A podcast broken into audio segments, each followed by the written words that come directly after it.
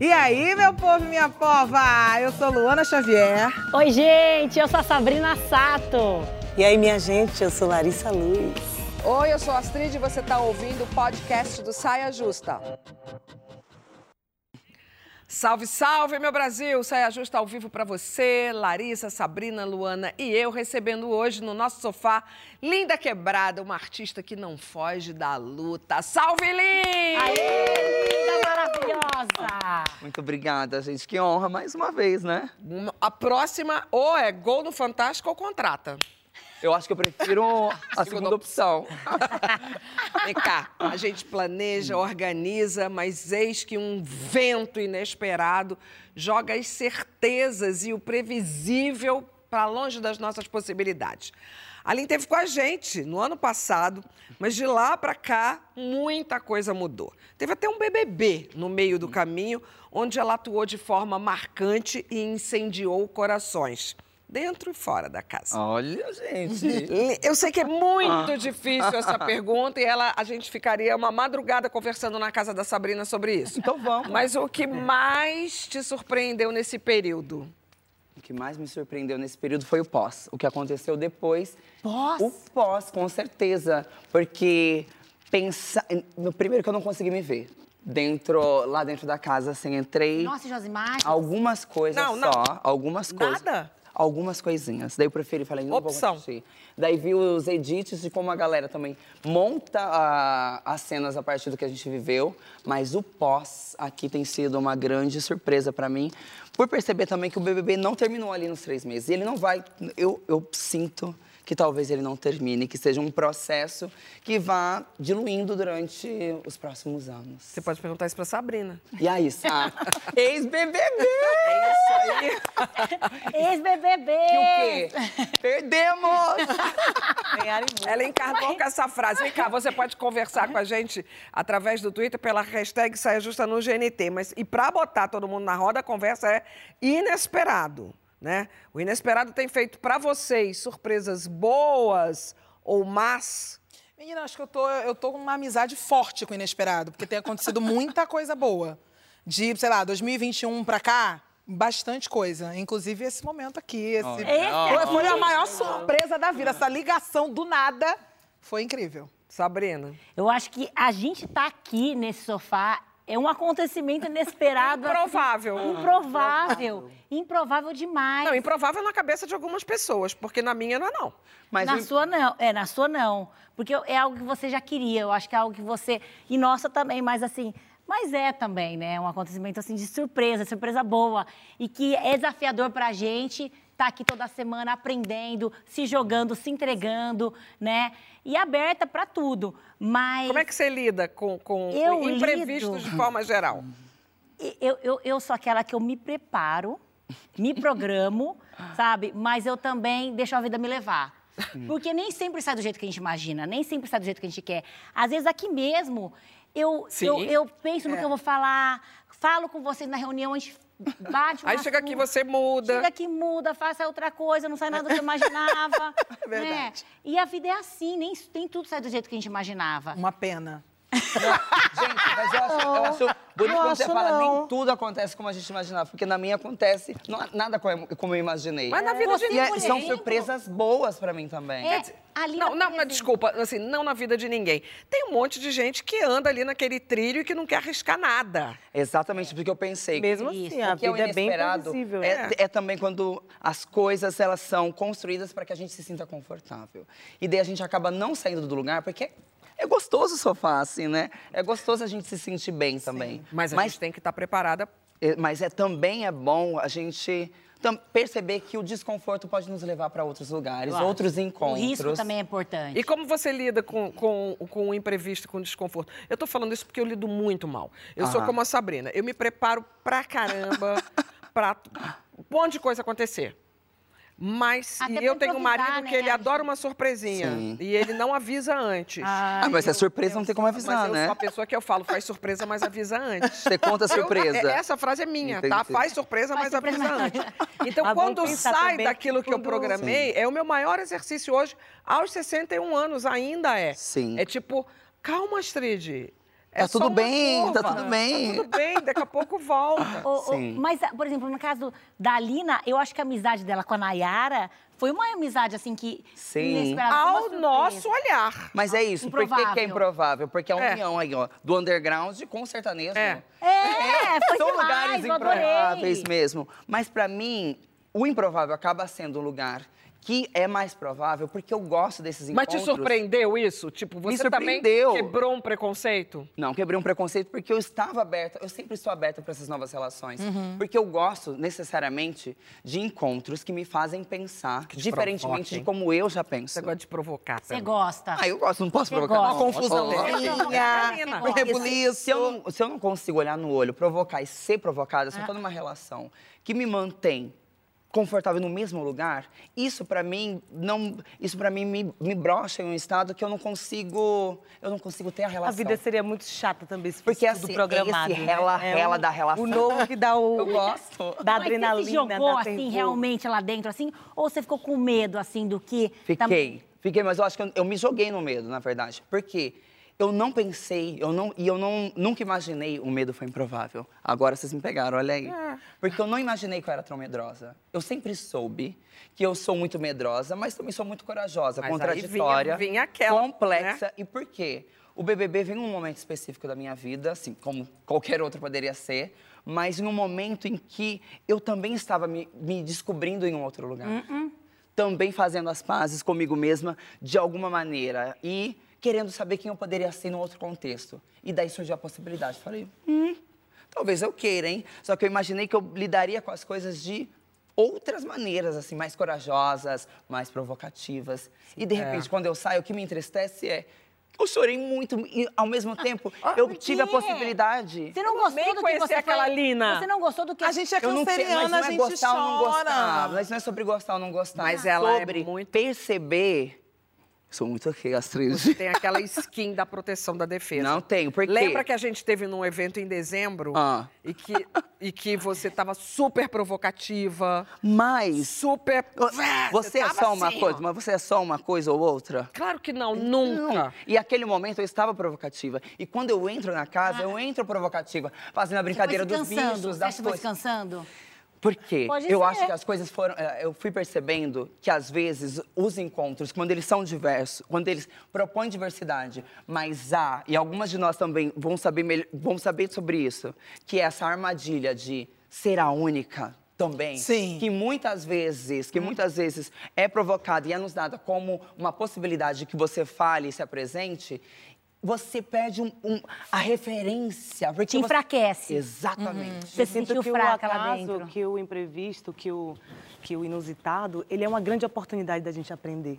Exato, mas E você seria tem que arriscar. tem que arriscar, tem que ter coragem. Mas você lida bem com isso? Eu lido, eu lido não, eu sou movida a isso. Eu acho que, que o inusitado, ele dá um, um leque de possibilidades para a gente criar um novo, assim. Ele abre o espaço para o novo, Mas porque a gente é- não pensou. É, enfrentar você não saber, não é, é você perigoso treinar. por- Compor, compor música pra você, por exemplo. Sim. É o como inesperado. É o inesperado, é deixar tem- o inesperado agir. E Como artista, você tá sempre se jogando, a né? gente tem um percentual que é do programado, que é do que a gente quer que seja, a gente se planeja. E seria Uhum. ótimo que a gente programasse muita coisa, mas também seria muito chato se toda a vida fosse tudo programado, tudo certinho, Mesmo tudo porque foi previsível, você né? mesmo que falou. é, acontecem surpresinhas na vida. Mas se E é acontecer maravilhoso. sempre também. Mas tem. assim- Porque imagina se a gente tem uma programação que ao mesmo tempo nos torna confortáveis para poder circular e experimentar com mais liberdade. Sem ta- com, com um pouco de medo, mas sem que o medo como nos no deixe. show, é Medo como no nunca show, pode quando a gente paralisar. vai Eu falo fazer muito o- aqui. Medo eu tenho, mas eu vou com ele. Exato. Eu que ensinei isso, Astrid. Fui eu que falei pra Com você. certeza. Luana, Luana, você, eu, eu lembro da sua cara quando a gente deu a notícia, foi numa chamada é, de telefone, né? É, foi uma chamada de telefone e aí eu fiquei em silêncio, na verdade. Ela ficou em eu, eu esqueci que não era uma chamada de vídeo. Aí quando eu ouvi a Dani Mig fazendo o convite, eu fiquei em silêncio. Aí eu me lembrei que as pessoas não estavam vendo a minha cara. Aí eu comecei a dar uma gaguejada, assim. mas, mas eu acho que essas, essas viradas, principalmente no quesito profissional, acontecem muito na minha vida. E eu acho que um dos maiores exemplos foi porque eu estava fazendo faculdade de serviço social e eu já queria ser atriz desde sempre. Aí minha avó chegou e falou: Ah, carreira de atriz difícil, aquela história. E pediu para eu ter um plano B e eu escolhi fazer serviço social. E aí também, quando eu entrei no serviço social, eu entrei de cabeça e tudo. E aí falei: Ah, a minha família, Me todo mundo é funcionário público, vou também fazer um concurso público, ter ali meu dinheiro garantido, tudo certo. Com dois anos de faculdade, fiz um teste para um espetáculo, Dona Flor e seus dois maridos, e a gente tinha que viajar ao Brasil. Era turnê. Então eu tinha que trancar a faculdade, trancar o estágio Caramba. e me jogar na peça. E aí era aquilo, Essa né? você já fez como atriz, nem já. não Como era- atriz, como não atriz. Produtora. Não, Sim. produtora foi lá Já na tinha frente para lá- poder ajudar a pagar as contas.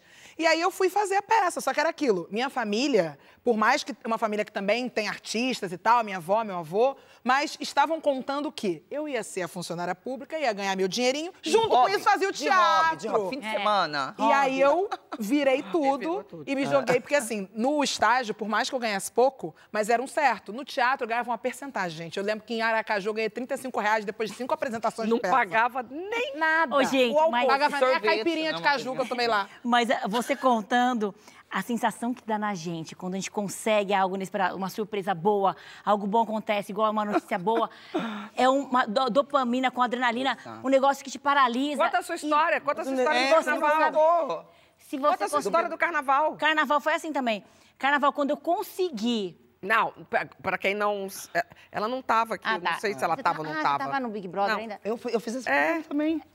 Não, mas a- eis que de repente o improvável Não, é, aconteceu. O improvável pro, pro lado ruim aconteceu, que foi cair as duas escolas de samba do meu coração, que eu tô há mais de 10 anos nas duas, duas como rainha de bateria, no mesmo dia. São Paulo e Rio no mesmo dia. Vem o O que jamais aconteceria se fosse um carnaval normal. Caiu esse ano. E eu falei assim, ah... Aí todo mundo que perguntava aqui, as meninas perguntando, eu, jamais, não tem como, vou ter que escolher, vou ter que escolher. Só que eu não queria pensar achando que algo ia se resolver até lá. Óbvio que ninguém vai se resolver, nem São Paulo vai mudar, nem Rio de Janeiro vai mudar. Mas Aí- uma ordem divina Assim, deve É, eu vou falar assim, gente, o que, que A vocês gente acham acha que- de fazer diferente agora? É. É o inesperado assunto. Minha irmã pegou e falou assim: Sabrina, você quer desfilar nas duas? Vamos tentar fazer as contas, vamos ver se consegue chegar, vamos ver se dá. Ó a loucura. Foi Gente, uma mas é loucura. possível, porque não é uma maior coisa ou loucura, outra, né? Foi maior loucura. E a gente Não, foi uma loucura. conseguiu. Conseguiu fazer, mas assim, enquanto estava acontecendo os desfiles, eu ainda não tinha certeza se ia Não, era engraçado que assim, todo dia, toda semana aqui no Saia, antes do carnaval, a gente ficava assim, Sabrina, e aí, vai rolar? E a Sabrina falava assim, não, vai, vai, vai rolar. Mas ela não vai rolar, que você via que ela não tinha certeza. não tava prestando atenção na tinha minha- certeza. né? E aí, quando aconteceu e que eu consegui desfilar, quando terminou o desfile do Rio de Janeiro, que eu segundo consegui, desfile. o segundo desfile, que eu já estava no Rio de Janeiro, de manhãzinha, eu comecei a chorar, a gritar, de uma forma que Ai, eu não que faço assim na minha vida. Eu não Sabrina sou essa pessoa. ela não é de chorar. Nossa É, sim. e, e escorria tanta lágrima, assim, chorando, chorando, chorando. Porque é isso, essa mistura de sentimentos. Você fala assim, caramba, deu certo. Todo E isso mundo é uma coisa que me torcendo. faz pensar, isso que você, é, é- toda essa situação que você passou me faz pensar.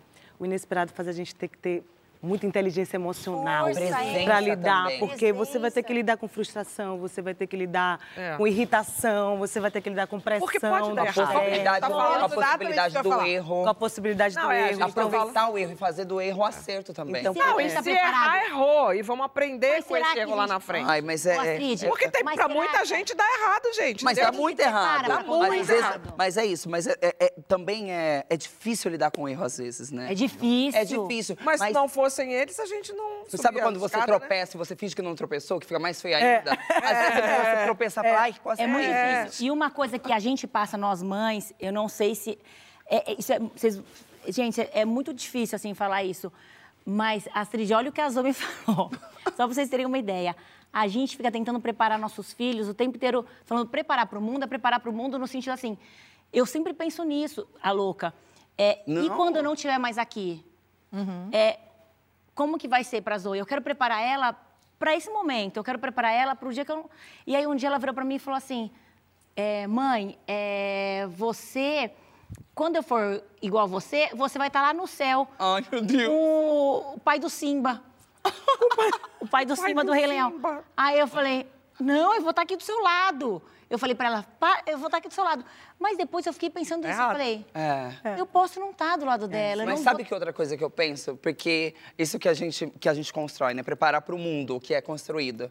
E se o mundo não for como a gente imagina? Provavelmente gente não será, vai- inclusive. Tomara, tomara Provavelmente seja. não será. Porque a gente prepara, cria, e as coisas são improváveis e são de uma maneira completamente diferente, tomara, Uhum. de uma outra maneira. E daí a gente preparou e acaba repetindo certas coisas que poderiam ser diferentes, porque É. ela pode não ser nada do que você imaginou. E ela E é- pode com ser improvável. É. Talvez seja melhor preparar ela para o ingredientes- né? é Para- se preparar para o improvável. Por isso Se que um um dos grandes in- ingredientes para lidar com criança é aprender a lidar com frustrações. Exato. Nem sempre vai dar tudo certo. Lari, o inesperado é uma palavra que você já falou que gosta de trabalhar com ela. É, o inesperado é o que não se espera, né? Eu acho bom a gente poder sair do script, né? Sair do roteiro, que acho que é aí que a magia acontece, que a gente consegue experimentar possibilidades assim que fazem a gente crescer mesmo, né? Mudam-se o ser, mudam-se as vontades, todo mundo é composto de mudança, tomando sempre novas qualidades, como diria Camões. Então, acho que a gente poder eh, mudar e poder experimentar o novo de uma forma livre, assim, e até uma capacidade nossa que eu acho que é uma grande vi- virtude, né? A nossa capacidade de improvisar. Sim. Eu acho que o brasileiro é um povo tão criativo, assim, é, que consegue improvisar de uma maneira brilhante, né? Então, acho que isso pode ser uma qualidade mesmo. A gente pode crescer muito com o inesperado, a gente pode crescer muito com o inusitado e realmente dar uma adrenalina boa, saber que tudo pode sair do lugar e a vida pode surpreender a gente de forma brilhante. É muito bom Principalmente num mesmo. circuito de trio elétrico, por exemplo, que pode demorar seis horas e tudo, Tudo ali pode acontece. acontecer, minha linda, tudo. E acontece. Você sobe no trio, você tá aqui, ó. E A boca acontece. seca. A boca, A boca seca. seca na hora. Acontece de 10, 15, 15 minutos o, inusitado. Então, a cada momento ali, você vai aprendendo com aquelas coisas, com aquelas pessoas. Eu já- e ali foi uma escola enorme pra mim, assim, no trio. Porque eu chegava assim, o trio quebrou duas horas cantando no mesmo lugar. Eu, que que eu vou fazer agora? O repertório já foi, né? Acho que eu Foi, aprendi a já ser foi. cantora ali. E assim a gente vai tomando cancha, vai criando formas de, de lidar com a vida, porque é isso, né? O encontro- Acho que é o que a gente estava falando aqui, é muito melhor se preparar. Eu tenho uma coisa que eu gosto de, de me preparar até para o inesperado. Então, eu costumo fazer plano A, muito bom. B, C, D, E. Aí, se nada acontecer e realmente mas então, então você não- a gente se prepara para algumas para algo Algo- esperado. É Eu quero me- ou é desesperança? Na verdade, é o preparar para o inesperado, mas eu não consigo ter controle de tudo. Eu acho que tem um pouco não dá disso. pra A gente quer controle. ter que controle eu tenho um de livro- todas as coisas e a gente Pois não é. consegue ter controle Não de todas consegue. Agora coisas. você falou uma verdade. É bom que a gente relaxe também quando a gente perceba que o mundo não está nas nossas mãos. Sim. A gente precisa Que bom, confiar né? também que o universo vai entregar pra gente coisas que a gente é capaz de resolver. É, pro bom e pro ruim, né? A gente não, Não, tá mas isso que preparado. você foi falando, é, que é uma característica brasileira, cai muito no, no conceito que o antropólogo Roberto da Mata fala, que é o jeitinho brasileiro. E a, e a gente tem jeitinho brasileiro para coisas positivas e para negativas também. Sim. Nos mais variados exemplos. Que brasileiro é aquele, assim, ah, você tá numa fila enorme, aí você quer. é, não, não é a sua vez, você tá lá atrás, você passa na frente de todo mundo Isso, no um banco e é fala assim: forma olha, meu problema é mais sério do que o de todo mundo, e a pessoa tá lá no final falando assim, como assim? Aí pra você não causar confusão, o gerente chama no cantinho e fala, tá, vou resolver seu problema aqui, pra você se adiantar e não causar confusão. Eita! Que isso, gente? Inesperado. Isso é o Olha, tá aí, Isso é inesperado. Tá aí. Foi Ninguém além das tava habilidades. agora, Gente, ela não, falou agora foi comigo. Sabe o que que aconteceu? Eu falei a palavra Cira, a Siri, a Siri Ah entendeu o que eu tava falando com ela. mas que ela pode susto! querer conversar com Ai, ela. que susto, gente. Ela nunca falou que comigo. Peraí, deixa a Siri. Não, foi o Tem- inesperado do olha, Faz o favor de desligar Mas o desligado, celular. tava Não, sem É a. Siri. Ah. a Siri, sem de vez em toque. quando, ela se manifesta. Agora, agora sim, eu quero mudar um pouco o tom e falar muito sério. Porque a gente não poderia deixar de falar sobre o caso da criança grávida, vítima de um estupro, que teve o direito legal de fazer o aborto negado, primeiro por um hospital universitário federal, depois por uma juíza com requintes de crueldade. A criança acabou sendo separada da mãe por ordem judicial só para piorar. Mas ela voltou hoje para a família dela, que agora sim vai decidir sobre o aborto. A juíza afastada do caso foi promovida e vai trabalhar em outra comarca. Sobre o estuprador, nada sabemos. Deveria estar preso. Como esquecer a pergunta que a juíza fez, eu repito, para uma criança grávida de um estuprador? Você aguenta mais um pouquinho? Criança não é mãe, estuprador não é pai. Se nada do que aconteceu não sensibilizar vocês, que entre na cabeça de cada um só esse finalzinho. Criança não é mãe, estuprador não é pai. É isso que a gente tem que entender como sociedade vítima de tantos estupros que acontecem com crianças, muitas vezes dentro das próprias casas. A gente vai estar sempre junto com elas, sempre junto com elas, nessa luta que o Brasil teria que enfrentar com muita honradez, que não foi o caso, mais uma vez, nesse caso. Que essa juíza nunca mais consiga dormir em paz. Nosso próximo assunto é reconciliação, uma atitude, às vezes, muito difícil de ser tomada. Para você, é fácil ou difícil fazer as pazes? Para trocar de mal é esse dedinho, para trocar de bem. Vamos ficar de bem? A gente nunca brigou. Vai contando com a hashtag Sai Ajustando no GNT, a gente volta já. Difícil essa semana, viu?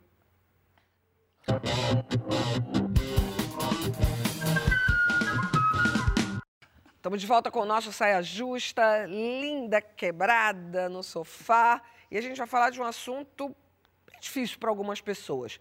Fazer as pazes, trocar o dedinho da reconciliação, voltar às boas, recuperar uma amizade interrompida. E aí, somos boas em resgatar afetos perdidos em brigas ocasionais? Eu costumo dizer que as ocasionais até tá fácil.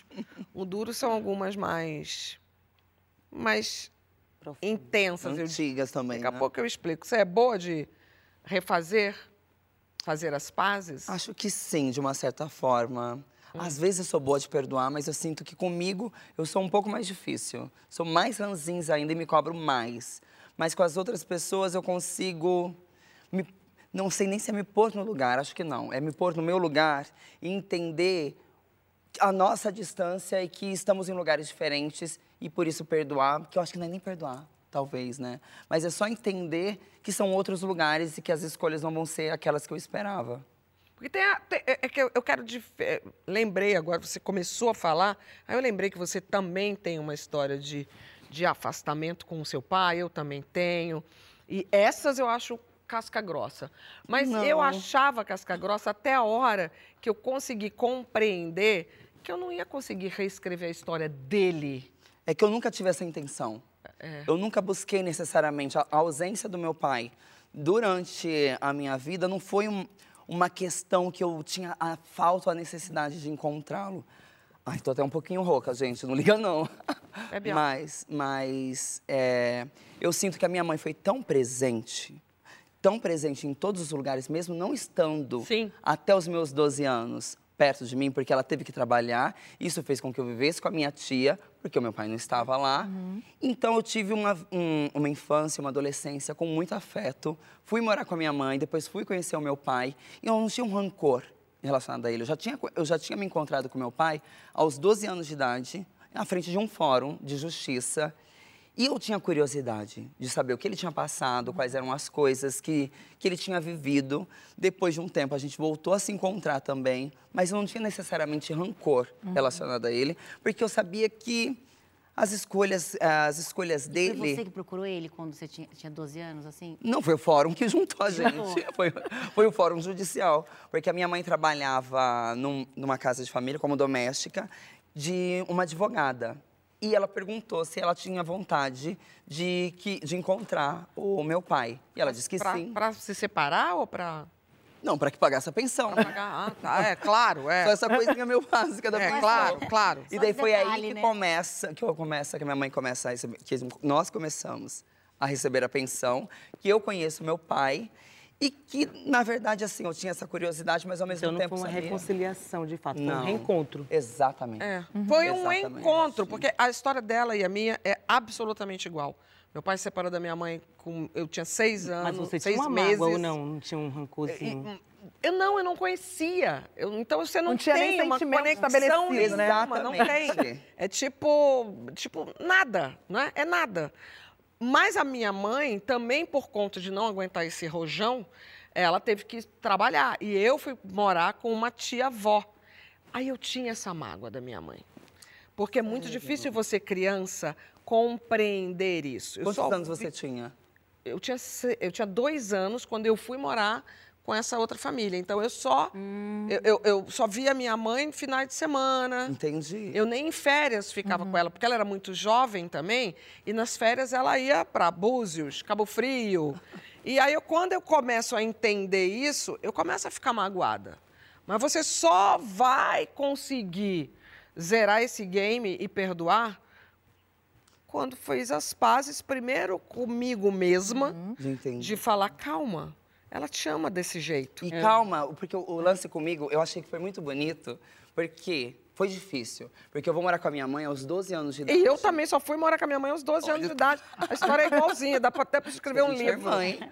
Ó, e o que, eu- o que eu acho interessante é que eu amava muito a minha tia em um lugar que eu sabia que ela não era minha mãe, mas era materno. A gente dormia juntas. Igualzinho. E Pois é. quando eu vou morar com a minha mãe, eu tenho que aprender a gostar da minha mãe. Porque eu Começou olho ela, tudo. mas para mim é lindo, porque eu olho ela como uma mulher antes de qualquer coisa.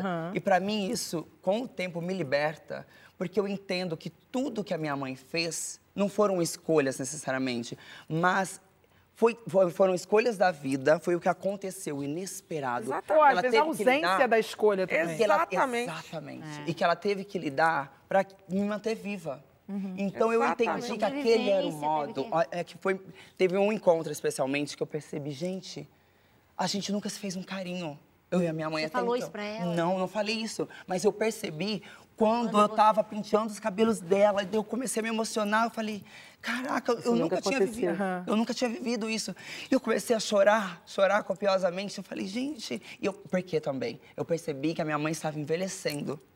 E, e esse processo todo foi um processo que foi muito bonito por perceber que, antes de tudo, eu conheci ela como mulher, pelo trabalho, pela garra, por tudo que ela vinha fazendo para se manter viva, para manter os filhos, as filhas e as falhas vivas também, e pela genero- generosidade que ela tinha com o imprevisto que podia ser também. A Viola Davis falou uma coisa muito, muito linda assim, sobre perdoar, que o perdão é quando você perde as esperanças, né? se desvencilha das esperanças de que o passado pode ser, ser- poderia ter sido diferente. Sim, Então, quando você é, entende que você não vai mudar o passado e você cria ali possibilidades com o que está te sendo oferecido ali naquele momento, Sim. escreve a história que você quer contar a partir dali, você é, passa a vislumbrar um futuro que você almeja, assim, e viver o presente. É Essa foi uma é oração que eu levei do pro Big. Brother. Eu levei uma oração que era a oração de Anastácia, que é a da camisa. a da Você cami- chegou, você Exatamente. chegou Você lá, chegou com a inclusive, com essa camiseta. camisa. Exatamente. E a oração é que eu possa ter a serenidade necessária para aceitar as coisas que eu não posso mais modificar, coragem para modificar aquelas que eu posso e sabedoria para discernir umas das outras. Que lindo. Maravilhoso. Lindo. Mas não consegui, né? Eu vejo a- a- a- as dores, as mágoas como feridas mesmo, né? Sim. E aí, a, reconcilia- a reconciliação e o perdão vem como um processo de cicatrização mesmo dessas feridas, né? E é processo. E todo processo demanda tempo, demanda paciência, e demanda cuidados, é, é, é, é, cuidados diários, cuidados... Então, a gente precisa ter empatia e, e se acolher assim, nesse Mas lugar que também, sofre a né? influência do querer também, né? A gente precisa querer cuidar dessas feridas. Sim, Mas E é, não também pra jogá-las para baixo do tapete, querer eu também, não né? tá vendo. Eu É, é, mas- mas... se aquelas, aquelas reconciliações que acontecem, que são meio é, novelescas, inclusive, que é no leito de morte, você se reconcilia com o pai, com a mãe. Será que isso funciona de verdade? É uma dúvida mesmo. Será que isso acontece de verdade? Que essa, esse perdão ele vem no coração de verdade? Porque, ah, é a finitude, é o momento do final da vida, então Eu acho que tem vale que acontecer antes, porque comigo também aconteceu isso. Aí eu também procurei o meu pai por curiosidade quando eu fiz 15 anos. Bom, tem umas histórias engraçadas aí no meio do caminho, mas eu não tinha conexão nenhuma, não tinha afinidade nenhuma com aquela pessoa.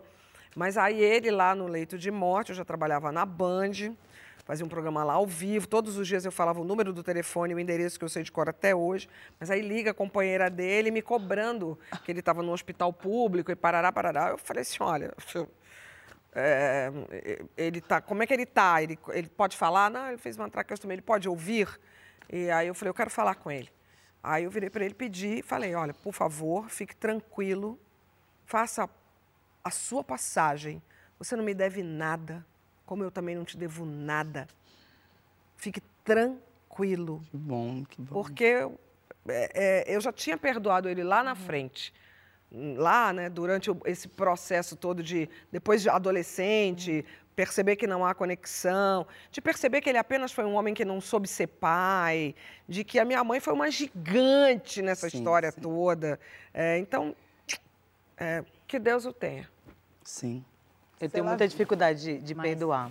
Eu sempre achei que a, que a- eu tenho. Depois de tudo isso eu que você falou, é, tão eu lindo. fui de trás mas pra não frente, fui de trás, porque isso aí é, é o que eu tô vivendo Buscando agora e também, né? buscando. Você- Mas eu sempre tive dificuldade de perdoar, eu sempre tive dificuldade de lidar com injustiça, porque acho que todo mundo aqui tem. Mas eu, eu achava que a desculpa era um paliativo que aliviava para a pessoa que tinha cometido o erro, para a pessoa que tinha cometido a falha. E, ao mesmo tempo, também achava que a culpa, que culpabilizar, era uma forma de punir a pessoa que errou, a pessoa que falhou. Eu ficava assim, ah, se a gente banalizar a desculpa, essa pessoa vai errar muito mais É, vezes. sim. Sobre Mas alguns aspectos, gente- você está certérrima. Mas será que às vezes construir tantas culpas não faz que a gente carregue elas também? Claro. Porque a gente será que não é Totalmente. possível construir outros sensos também de justiça, onde haja responsabilização, a gente construa maneiras de criar responsabilidades mesmo, de formas que a gente Sim. não precisa carregar culpa mesmo. Eu acho que depende de, trabalhando pra ca- isso. de caso a caso, né? A gente tem coisas que realmente não dá para perdoar. Inclusive, é uma forma de defesa, que a gente não- pensar que, que... você acha que, não, que você não O caso que a gente acabou de, de falar, por exemplo, É tem coisas que Mas então, mas- são, são, são demandas que. E, é, eu estava tava vendo, fiquei de ver um documentário que eu não assisti, mas que uma amiga me indicou, sobre uma mulher que tem um filho assassinado e depois vai ter uma relação com a pessoa que assassinou o filho e consegue perdoar e consegue, inclusive, ter uma relação de afeto. Isso, para mim, é muito difícil muito, de pensar, mas é uma evolução também, assim, a gente pensar que é possível você, você é, é, eliminar aquela Sim, culpa mas não tô dali, nesse lugar aí mas eu ainda não consigo, Eu sabe? ainda acho que Porque é eu acho que imperdoável. é, tem coisas que são imperdoáveis. E quando você perdoa muito, é, de uma forma muito simples, você dá brecha para que a pessoa vá lá e faça de novo aquilo com você. Então é é uma forma de defesa também. Tem casos Não, mas você que... está certíssimo. Eu também não consigo. É é imperdoável um monte de coisa que está acontecendo no Brasil e eu não vou perdoar. É, e são E consequências pronto. gr- Não é, vou, drásticas, não vou me graves. colocar nesse lugar. Não, e a gente que carrega essa culpa nisso. de não perdoar. De não perdoa perdoar. Mas é isso, não perdoar também, Agora, você trazer a responsabilidade para que algo aconteça. Porque se você não perdoar, só ficar carregando uma culpa, construindo. Você, você se esforça, às vezes, para construir um lugar que também é pesado para você e aquilo não se falar isso. resolve. Não se resolve. Bola de não se neve. É, você resolve. vai levando. É, caminha. Você falar O isso. tema inicial da nossa conversa era reconciliação, com o que É. a gente quer. Sabrina, você me parece ser uma pessoa que não tem desafeto. Tu tem algum desafeto, Sabrina? Eu. Seriamente, olha, não precisa- eu não vou perguntar eu o fiquei hoje, com nome. esse tema de reconciliação, eu fiquei pensando. E eu não coleciono, eu não tenho desafetos, assim. É, é- é- é muito difícil Nunca isso. teve, assim, uma Então, aí eu Uma- fico tentando uma- pensar. uma Até pequena com briga. namorados, ex-namorados, eu sempre procuro a deixar tudo certo, tudo claro. Ou igual a Lari falou hoje na reunião pra mim, mas você foge às vezes. Eu falei, às vezes eu fujo mesmo. Sim, Às vezes eu eu fojo. também. Esse tema Às da vezes eu semana fujo. estratégia passada. também. Também é uma estratégia. Mas assim, até com o Duda eu me reconciliei. Ah, é. Sobe Porque música. foi tudo- Sobe música de amor. Porque assim, a gente briga, eu procuro sempre assim com as minhas amigas, com as pessoas que eu convivo no dia a dia, no trabalho, ou também de amizade. É, minha irmã, que trabalha comigo e tá comigo Você briga? dias. A gente briga, por exemplo, se a gente briga sobre trabalho, é mais fácil, a gente brigou, já resolveu. Tá. Agora, quando tem a ver com a família, aí, aí já pega mais... Essa Demora um pouquinho japonesa mais. briga? A gente Como que tem as nossas assim? diferenças, claro, como toda família, mas a gente tenta resolver sempre todos os problemas juntos. Então, é, com o Duda também foi a mesma coisa, ele resolver. Com o Ian, que é meu amigo também de muitos anos atrás, que trabalhou comigo 15 O anos. Stylish? É. A gente teve uma desavença e agora a gente está resolvendo, então vai reconciliar. Mas foi uma desavença por motivo bobo, motivo. Porque era uma relação complicada, né? De trabalho com amizade, Muitos muitos anos, anos. é. Então, assim, eu acho que é- eu sempre procuro tentar ver, colocar na balança e falar assim, o tanto que essa pessoa é importante para mim, Mas esse você- relacionamento. Foi você que foi de você que partiu a vontade de se reconectar, de se reconciliar? com Não, ele? eu, a partir do momento que ele me bloqueou, eu já queria reconectar.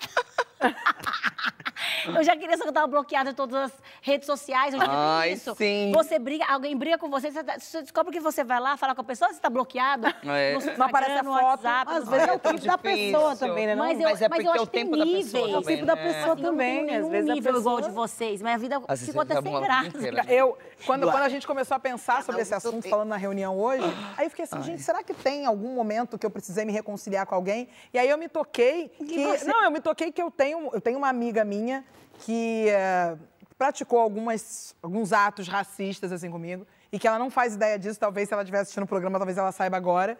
E que o que aconteceu e que eu fiquei repensando agora, que talvez eu pudesse ter dado a chance dela saber o que aconteceu. Porque eu simplesmente me afastei. Você se Sim. afastou. Me afastei Sim. completamente. Olha que curioso, você é a pessoa que nas redes sociais, com pessoas que você não tem relação, você coloca em você mesma uma responsabilidade do tamanho do mundo de organizar o baba, na linguagem Mas- baianês. Aí na hora que uma amiga, Amiga. sua Mas é porque, é porque assim, É que te machucou dói demais, tanto, a- machucou dói mais, tanto. né? Mais esse que foi muito próximo. mais difícil, né? É. Mas é muito mais difícil com pessoas que a gente conhece. É. Imagina É. assim, se é, um, É. se é- se é um marido que, tá, que falou alguma coisa racista com uma amiga sua.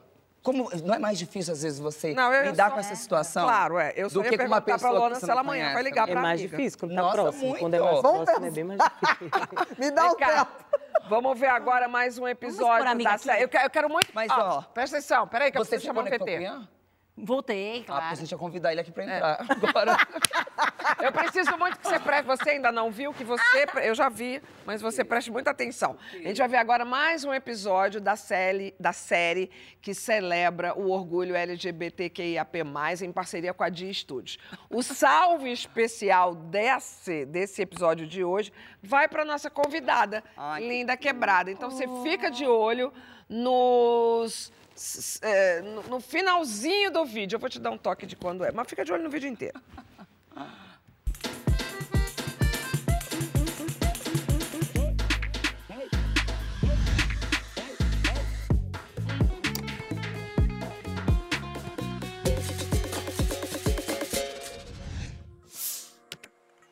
Meu nome é Wanata, tenho 28 anos, sou nascido e criado no Alto Veracruz. Aqui na minha comunidade mesmo sempre tem um movimento do hip hop assim muito presente, né? E sempre tinha aquele grafiteiro lá, né, assim pintando, figuras que eu vi aqui que me viram crescer, que eu chegava e ficava lá em cima deles, ô time, dá uma latinha, pai e tal. Na adolescência eu continuei estudando, assim, curso atrás de curso. Me interessei mesmo foi pelos retratos. O primeiro start veio da necessidade de trazer a memória da minha mãe. Eu perdi minha mãe quando eu tinha 17 anos, em 2010. Eu não tinha foto da minha mãe, eu não tinha muitos registros dela e eu sabia que tinha umas que eram muito parecidas com ela. Fiz algumas outras exposições, mas sempre pensando grande, sempre pensando em pintar grande, saca? Pintar no muro mesmo. O primeiro muro que eu fui, tava pintando, tava fazendo um perfil de uma pretona, assim, com o rostinho mais cheio, mais gordão, assim. E aí eu pintando, assim, na hora que eu olhei pra trás, assim, aquele tanto de mulher com aquele mesmo perfil. Aí eu falei, ó, galera, vocês estão aí, você quer pintar? Aí elas vieram e ficamos lá bebendo uma, pintando e tal. Foi um rolê muito da hora, assim, que no final das contas o grafite ficou assinado Anata e Comunidade. Desde a infância eu sempre vi mulheres trans. Não conhecia ninguém que se identificasse enquanto homem trans. Comecei a namorar uma moça, aí ela foi me perguntou: Você é trans, não é? Aí eu fui olhar assim, você para assim e fala: Aí, uai, eu não. Como assim? Tipo, trans, tipo, travesti? Ela é tipo travesti, só que do outro jeito, assim. Aí eu, ah, não, velho. Que onda. E fiquei com isso na cabeça. Só que aí depois que ela me mostrou, eu não consegui mais parar de pesquisar o bagulho, cara. Quando eu usei a faixa pela primeira vez, né? Todo meu naipão mesmo, meu jeito, assim, chique confortável. Sai daí, menino. Eu tô no segundo mês da hormonização injetável. O grafite, ele conseguiu fazer com que eu tivesse na rua como protagonista mesmo, saca? Eu pinto com as cores da bandeira trans. Eu sou o Anata. Esse serzinho desse tamanho, preto, favelado, trans, na rua pintando que me atravessa. Eu costumo dizer que sou um molequinho na puberdade, fazendo as pessoas pararem e desconstruírem muitas das ideias que a sociedade botou na cabeça delas até hoje. Coisa mais linda, né? Nossa, gente, chiquérrimo. Você. Pois é, fica até Homenagem mais bonito. maravilhosa. Eu acho que, quando, acho que quando vira grafite, meu amor, é topo. É memória. É memória inscrita nas paredes. Olha lá, olha lá, olha lá você, olha lá o freio. Olha! Mas tô mais bonita ali, não tô? Não, impossível. Você é, é, você É é- linda. Mas ela fez Linda, muito tá bonita. linda. Foi mesmo. Ó, gente aproveita esse mês é, e o dia 28 de junho agora é o dia oficial internacional do orgulho LGBTQIAP+, para entender melhor como se reconciliar com a autoestima e a dignidade tão aviltadas. Eu acho que esse é um aprendizado da sociedade. Com certeza, com certeza mesmo. Essa é pergunta? Desenvolve. Porque eu acho que, na Filosofa. verdade. É, porque eu acho que essa é uma pergunta muito interessante, porque constantemente é, a, a mídia, ela faz, assim, a, a imprensa vem construindo esse lugar sempre com as pessoas trans e com a comunidade LGBT, que ia mais, que é. E aí, como que a gente resolve essa situação? Como que é para você é, ou reconstruir esses laços com a família, mas acaba deixando como se a solução de tudo, de resolver os problemas, que não fomos nós que escolhemos, não fui eu que, que criei a transfobia, eu não quero, eu não tenho a pretensão de viver esses problemas, mas ao invés de que a sociedade se mova também para promover e, e- e propor soluções, é, mas e aí, como que a gente faz? Mas me diz então. Então, além de sofrer, você ainda tem que criar, Tem que criar. a, a Não, tem que solução. criar para o outro soluções. Porque, então, me fala, você quer que eu pare de ser transfóbica com você, mas também você não me diz como. Sem contar que a gente já traz os problemas, já elabora esses problemas, pensando também em soluções. Porque são soluções políticas, são modos de nos mover entre nós também de outras maneiras. Mas daí surge o problema. Ah, mas aí você está querendo demais. Quer que eu saia do meu lugar? Sim. Para que você fique bem? Sim, meu amor, é isso mesmo, você entendeu Não tudo. tem um jeito, não tem um outro no jeito. próximo bloco, a gente quer saber quem é você na fila da paquera. Conta pra gente com a hashtag Sai Ajustando um GNT. E meninas, quem somos nós nessa fila que anda depressa? Eita. Este próximo, próximo bloco será dedicado a Luana Xavier. Gente, Eita!